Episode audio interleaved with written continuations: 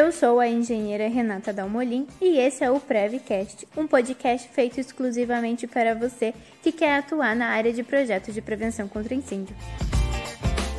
No Reconvida de hoje, eu convidei o engenheiro Vinícius Volpato para conversar um pouquinho mais com nós sobre compatibilização de projetos. Oi, Renata, tudo bem? Muito obrigado pelo convite. Eu estou muito feliz em poder falar com você aqui e compartilhar com essa galera um pouquinho do que eu faço. Tudo bem, pessoal? Como a Renata já falou, meu nome é Vinícius Volpato, eu sou engenheiro civil, eu tenho um escritório de engenharia e arquitetura aqui em Guaíra, no Paraná, com um nome muito criativo, chamado Volpato Engenharia e Arquitetura. e aqui a gente atua com projetos de arquitetura, interiores, complementares, planejamento e também execução de obras. Vini, por que é importante eu compatibilizar o projeto? E você usa a plataforma BIM para fazer isso? Essa é a única plataforma que tem hoje no mercado? Por que, que é importante compatibilizar um projeto, Renata? Bom, pensa o seguinte: na elaboração de um projeto, você tem um profissional que fez a parte de arquitetura, outro fez a hidráulica, outro elétrica, outro a estrutura. Você tem várias disciplinas. Foram elaboradas por profissionais diferentes, em momentos diferentes e em software diferentes. Agora a gente vai para a execução da obra. A gente pega todos esses projetos, junto em uma coisa só, que é a obra, e se eles não estiverem alinhados, se eles não estiverem conversando a mesma língua, vai acontecer interferências entre essas disciplinas. Pode ser um cano passando por uma viga, pode ser um ponto de energia dentro de um pilar, pode ser um pé direito que acaba ficando mais baixo devido à altura de uma viga. Então vão ocorrer vários problemas. E esses problemas eles vão implicar em atraso na obra, desperdício de material, custo adicional para solucionar esses problemas, insatisfação do cliente, né? E a compatibilização dos projetos não é nada mais do que isso. Você verificar as interferências entre as disciplinas e solucionar esses problemas já na etapa de projeto, antes de ir para a obra. A importância da compatibilização se torna mais evidente quando a gente está trabalhando em projetos com multidisciplinas e projetos de porte maiores. Por quê? Implicação principalmente em custo e tempo, e isso é bem proporcional ao porte da obra. Se a gente usa a plataforma BIM aqui para compatibilização, sim. Aqui no escritório a gente utiliza o BIM para fazer a compatibilização dos projetos. E olha só um fato curioso, viu? Aqui no Brasil, menos de 10% dos escritórios de engenharia e arquitetura utilizam o BIM. E desses, metade está no processo inicial, está aprendendo a usar a metodologia. Ou ainda, como eu já vi com alguns colegas, estão utilizando ela, só que de forma errada ou ineficiente. Sabe aquela história que não tem como ficar feliz e puto ao mesmo tempo? Isso aí é balela. Ó. A gente está assim aqui no escritório. A gente está feliz por fazer parte dessa minoria que faz uso da metodologia e também está puto porque a gente é uma minoria. Né? Tinha que ser 100%, porra, tinha que ser todo mundo, porque quem ganha é a classe, é o cliente, é a obra e fica todo mundo satisfeito. Como BIM é uma metodologia, Renato, existem outras formas também de fazer a compatibilização. Mas eu falo sem medo de ser feliz que o BIM ele é a melhor e mais eficiente maneira de se compatibilizar os projetos. Né? Você pode compatibilizar usando o CAD também. Vai fazer uma boa compatibilização? Não sei. Não vou falar do que eu não faço. Né? Vai ser rápido? Eu também não sei. Porque eu também nunca trabalhei dessa forma. O que eu posso fazer é comparar. Pensa que você vai fazer uma viagem de uns mil quilômetros. A gente vai para a praia. Olha que legal. Uh, como é que você prefere ir para a praia? Você prefere ir numa areia sem ar condicionado, numa pista simples, ou você prefere pegar uma BMW X1, pegar um, um, banco de couro, um carro espaçoso, ter segurança, velocidade em pista dupla, né? Qual viagem que vai ser mais confortável, qual viagem vai ser mais rápida e qual viagem vai ser mais segura? E olha só que legal, Rê. Eu li uma notícia no Sinduscom esse mês, eu não lembro qual, de qual estado que era, mas lá falava que só você mudando a metodologia de projeto para o BIM tinha um impacto de 10 a 15% no custo da obra. Cara, isso é muita coisa. Imagina só, uma obra de 200 mil reais, né? qualquer obrinha que tu for fazer hoje vai gastar mais ou menos isso, no mínimo. A gente está falando de cerca de 30 mil reais, devido somente à metodologia de projeto. Então o BIM impacta muito no custo da nossa obra. Quais as vantagens da plataforma BIM? Bom, tem muitas vantagens. Uh, ela é muito mais eficiente porque você consegue visualizar de forma simples e clara todas as informações do projeto de todas as áreas, de todas as disciplinas. produtividade também, porque você vai diminuir o teu retrabalho. É fácil de fazer alterações. Né? Você melhora a comunicação entre as disciplinas, porque você se comunicando de maneira melhor, você vai evitar mais erros né, através da interoperabilidade que tem o BIM. Você tem mais precisão, precisão ali nas informações, nos detalhes dos projetos e também nos custos da obra.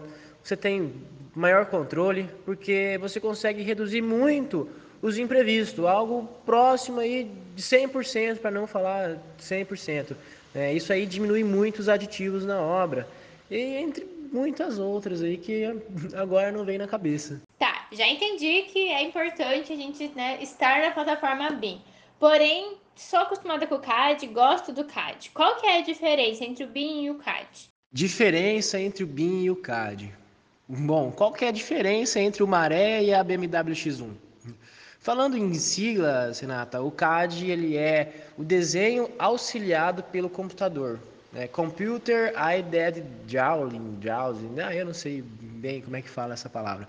E o BIM, ele é Building Information Modeling, que em português é modelagem da informação da construção. A diferença, ela está na substituição do termo desenho para modelagem, né? porque o papel, o desenho aceita tudo, já a modelagem não. E a principal diferença está no I, que é a informação do BIM. Eu vou te dar um exemplo. Vamos supor que você esteja fazendo uma, uma parede usando o CAD.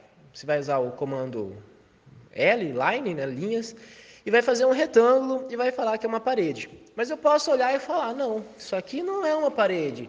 Isso aqui é um palito de picolé com as pontas cortadas. Né? Por quê? Qual que é a informação que você está agregando no teu desenho? Se a gente for olhar a informação, sei lá, cor magenta, layer zero, tipo de linha ACAD ISO, mas para mim continua sendo um palito de picolé com as pontas cortadas. Já no BIM, quando a gente vai modelar uma parede, a gente não tem o comando linha. Na verdade, a gente até tem o comando linha, né? mas é para outros objetivos. Só que nós vamos usar o comando parede. E qual é a informação que está agregada lá? A informação que a gente quiser cadastrar como qual que é o nome dessa parede, a espessura dela, qual que é o material que ela é formada. Bom, minha parede ela é formada pelo bloco cerâmico seis furos com 14 centímetros de espessura, ela tem um chapisco dos dois lados, ela tem um reboco dos dois lados e de um lado ela tem um revestimento porcelanato e do outro é uma pintura com massa acrílica. A gente pode colocar esse tipo de informação. A gente pode também colocar qual que é o custo dessa parede. Né? Então são eles informações que a gente consegue aplicar nela. E uma outra diferença, cara, essa, essa diferença aí é fenomenal, que é a forma de trabalhar na ferramenta. No CAD, a gente tem uma única vista, onde a gente faz a nossa planta baixa, aí vai um pouquinho para o lado, a gente faz a cobertura, sobe um pouquinho, daí faz um corte, daí vai mais um pouco para o lado, faz uma elevação. Então, a vista, ela é única e os desenhos são separados, eles não têm ligação em si. Já no BIM, por exemplo, no software que a gente usa aqui, o Revit é o contrário. A gente tem uma vista para cada planta, então a gente tem uma vista para a planta baixa, outra para corte, outra para elevação, outra para o 3D. E a modelagem ela é interligada, ou seja, o projeto ele é único. Então qualquer alteração que a gente faz na planta baixa, ela é atualizada automaticamente no corte, na elevação, no 3D Enquanto no CAD eu teria que fazer isso em cada planta de maneira individual, né, podendo fazer errado e até mesmo esquecer de algum lugar. E como que funciona? Qualquer profissional pode aplicar o BIM? Sim, Renata. Qualquer profissional pode usar o BIM. Seja ele da área de arquitetura, pode ser o calculista estrutural, o engenheiro elétrico, o engenheiro responsável pela prevenção de incêndio, o engenheiro responsável pela parte hidrossanitária, desde que o software que ele esteja utilizando opere nesse sistema. Porque o BIM tem algo chamado interoperabilidade. É como se fosse uma linguagem universal. Né? Qual que é a nossa linguagem universal? É o inglês. Se você fala inglês, você vai para qualquer lugar do mundo e se comunica.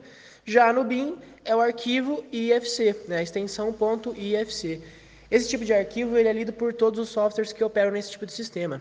Então, já pensou, Renata, você fazer o projeto aí de prevenção seu e poder visualizar de uma forma fácil, rápida e didática toda a arquitetura, estrutura, elétrica, hidráulica, tudo isso junto, vai verificando as interferências que tem com a parte de prevenção de incêndio. Né? Então, com o IFC você consegue fazer isso. Então, qualquer profissional consegue utilizar o BIM. Vini, mas me tira uma dúvida. O BIM é uma plataforma ou é um programa? Como é que é? Porque eu sei que tem o BIM, tem o Revit, tem dezenas de outros programas, mas qual é a ligação deles? Isso é uma dúvida muito comum, Renata. O pessoal confunde demais isso. Só que o BIM não é o Revit e o BIM também não é um programa. Eu escuto muitas pessoas falando: ah, eu faço o projeto no Revit, eu faço em BIM. Né? Pai, perdoa-lhes, pois eles não sabem o que fazem. Você pode muito bem fazer um projeto no Revit, que é um programa que opera no sistema BIM, e não utilizar o BIM, pois o BIM ele é uma metodologia, o BIM é uma sistematização e ele possui vários graus ou dimensões, desde o BIM 3D que está relacionado aí com a verificação das interferências, a compatibilização, o BIM 4D que está relacionado ao tempo, ou seja, o cronograma da obra, o 5D que está relacionado ao custo, orçamentação, e vai até o 7D que daí entra a parte de manutenção e sustentabilidade. Agora, se você faz um projeto no Revit, mas não compatibilizou com nenhuma disciplina, não agregou nenhuma informação, fez apenas o detalhamento em 3D, talvez você tenha até trocado ali o teu maré por uma BM, né? Só que você está andando nela a 20 km por hora com ar-condicionado e o multimídia desligado. Né? Você não utilizou o BIM. Apenas fazer a modelagem sem agregar uma das dimensões do BIM não é projetar em BIM. Então, repetir para ficar bem claro. Ó. O BIM não é o Revit, o BIM não é um software. O BIM ele é uma metodologia de projeto. O BIM é uma plataforma nova, Vini? E qual é o cenário dela no Brasil e no mundo? Porque acho que no Brasil ainda não é muito utilizado, é? Por que, que aqui ainda não é tão utilizado? O BIM é uma metodologia um pouco antiga já. Só que no Brasil é algo relativamente novo. É, o conceito ele foi criado lá na década de 70, era um pouquinho diferente. Era um sistema que visava melhorar os pontos fortes da construção e reduzir as fraquezas dela. E ele foi evoluindo para o que hoje é conhecido como BIM. No Brasil é algo relativamente novo. Né? Eu mesmo comecei a escutar falar sobre o BIM cerca de uns 5, 6, 7 anos. Só que agora que ele ficou um pouquinho mais forte. Né? Ao redor do mundo, né, em vários países já utilizam o BIM há muito tempo, né, países mais desenvolvidos. Só que como a gente é emergente, as coisas demoram um pouquinho para chegar até nós. Só que hoje, Renata, o BIM no Brasil, ele é lei. Tem um decreto que trata da disseminação do BIM no Brasil, onde o governo ele estipulou prazos para adoção dessa metodologia de forma gradual. Eu separei aqui o artigo, né, deixa eu ler aqui para vocês. Ó. Fases de implementação. Artigo 4. A implementação do BIM ocorrerá de forma gradual, obedecidas as seguintes fases. Primeira fase, a partir de 1 de janeiro de 2021. Tá batendo na porta aí, galera. O BIM deverá ser utilizado no desenvolvimento de projetos de arquitetura e engenharia referentes a construções novas, ampliações ou reabilitações quando consideradas de grande relevância para a disseminação do BIM nos termos do disposto do artigo 10, barará, barará, abrangerá no mínimo. A elaboração dos modelos de arquitetura e dos modelos de engenharias referentes às disciplinas de estrutura, instalação hidráulica, instalações de aquecimento, ventilação e ar-condicionado, instalações elétricas, a é, detecção de interferências físicas e funcionais entre as diversas disciplinas e a revisão dos modelos de arquitetura e engenharia e, modo, e de modo a compatibilizá-los entre si. Extração de quantitativos e geração de documentação gráfica extraída nos modelos que se refere a este inciso. Ou seja, a partir de 2021, ali o BIM 3D está se tornando obrigatório.